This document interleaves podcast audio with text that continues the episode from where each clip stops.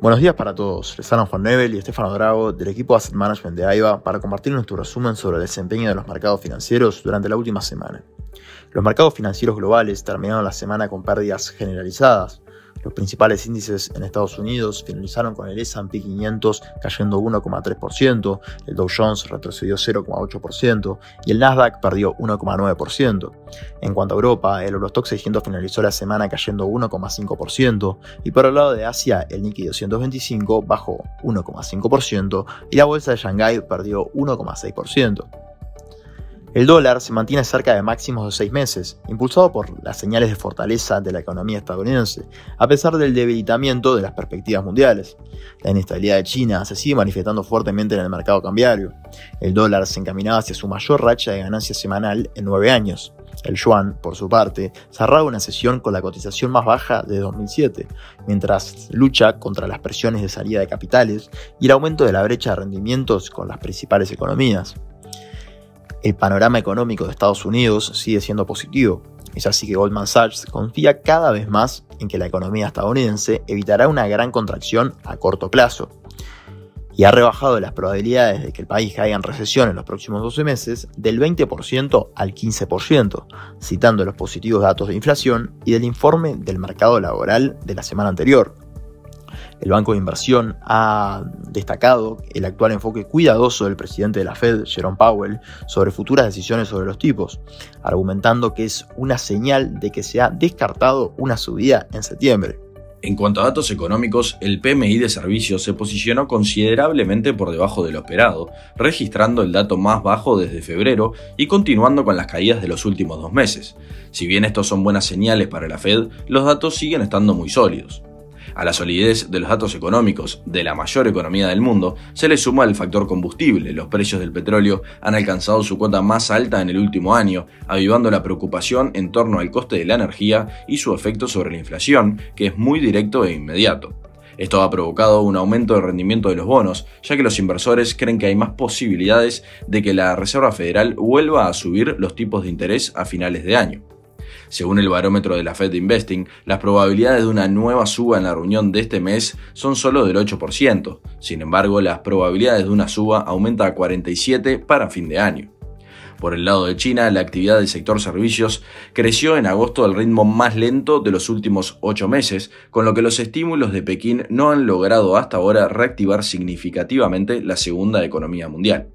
El índice de gestores de compras de Caixin del sector servicios se situó en 51,8 puntos en agosto, por debajo de las expectativas de una lectura de 53,6 y de los 54,1 puntos de julio.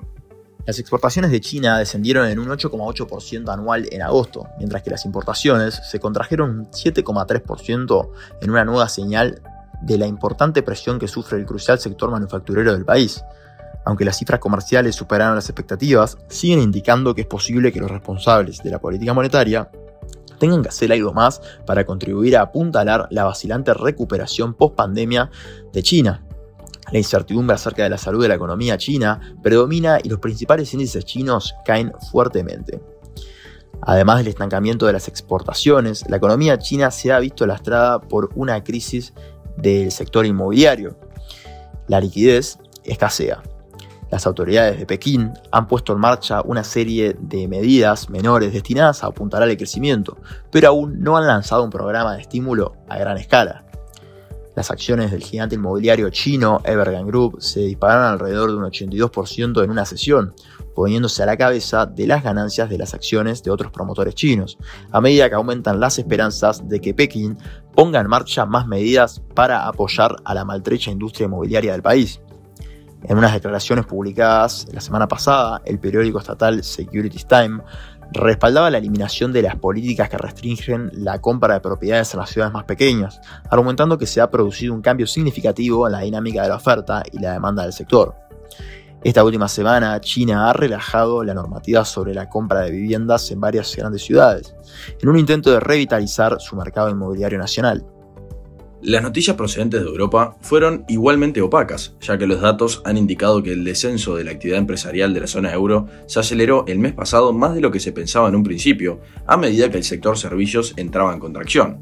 La lectura definitiva del índice de gestores de compras compuesto por el HCOB elaborado por el S&P Global y considerando un buen barómetro de la salud económica general, registró su cuota más baja desde noviembre de 2020. También se dio a conocer que los precios de la vivienda británica han caído al ritmo más rápido desde 2009 en el último año, lo que refleja el creciente impacto de la subida de los tipos de interés, dijo el jueves el banco hipotecario Halifax. Esta institución también dijo que los precios de vivienda fueron un 4,6% más bajos el mes pasado que en agosto de 2022, cuando estaban cerca de su máximo. Esto se compara con una caída anual del 2,5% en julio y un descenso medio del 3,45% previsto en un sondeo de Reuters. Estamos entrando en otra semana crucial para los mercados, donde se destaca en Estados Unidos la inflación de agosto, las ventas minoristas, el índice de precios al productor y las nuevas peticiones de subsidio por desempleo. Por el lado de Europa, la decisión del Banco Central Europeo acerca de los tipos de interés. Hasta aquí llegamos con nuestro resumen semanal de noticias. Cualquier consulta o comentario adicional, no duden en contactarnos a nuestra casilla de Investment Support. Muchas gracias.